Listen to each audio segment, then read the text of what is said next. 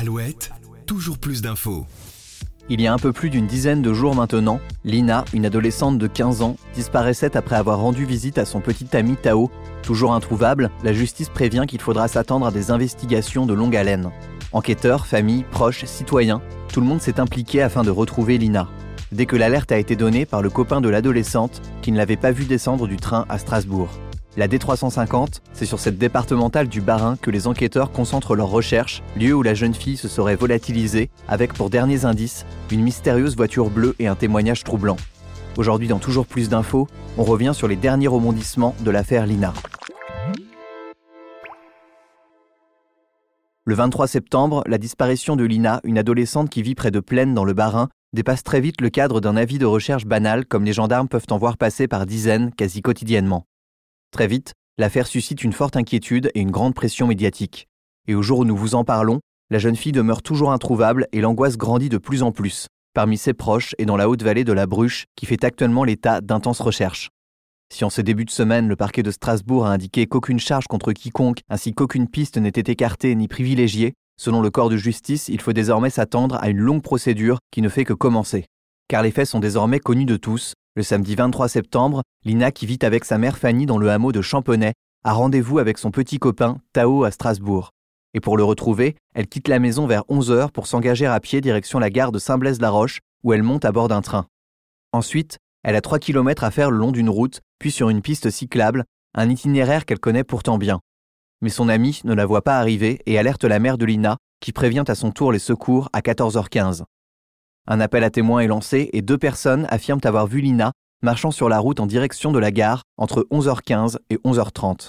Dans cette vallée située au pied des Vosges, les informations circulent vite et le lundi après-midi, une centaine de personnes participent à une battue d'initiative citoyenne dans cette zone boisée et accidentée, aucune trace de l'adolescente. Le soir même, un appel de la mère diffusé en boucle sur les différentes chaînes d'infos serre le cœur. Un cri de détresse pour retrouver sa fille aux côtés de Tao, le petit ami, qui apparaît déboussolé, le regard dans le vide. Tao, justement, c'est ce dernier, cible de rumeurs il y a quelques jours, qui a alerté la mère de la jeune fille pour lui dire qu'il y avait quelque chose de bizarre alors que le train n'était pas encore arrivé dans la capitale alsacienne.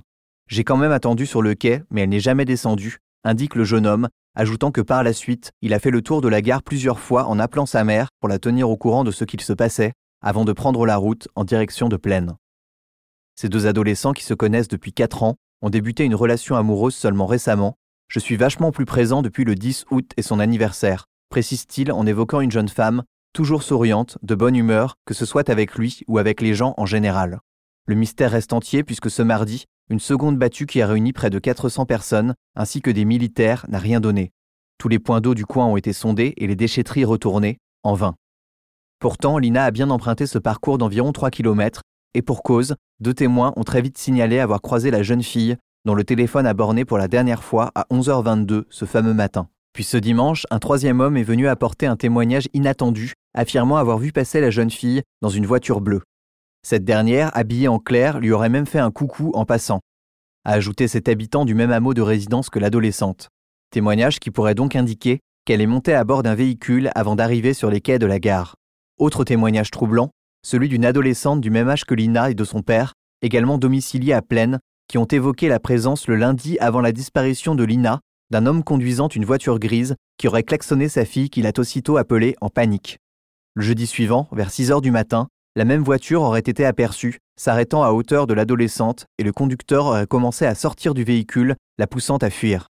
Selon l'ancien directeur de l'Institut de recherche criminelle de la Gendarmerie nationale François Daoust, il y a toujours un espoir de retrouver Lina vivante.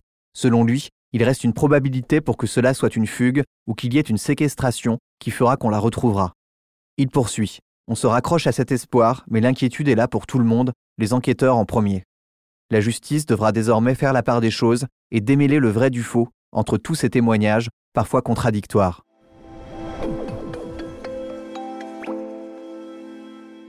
C'était le point sur l'enquête de la disparition de Lina, disparu il y a maintenant un peu plus d'une dizaine de jours sur cette désormais fameuse départementale du Bas-Rhin.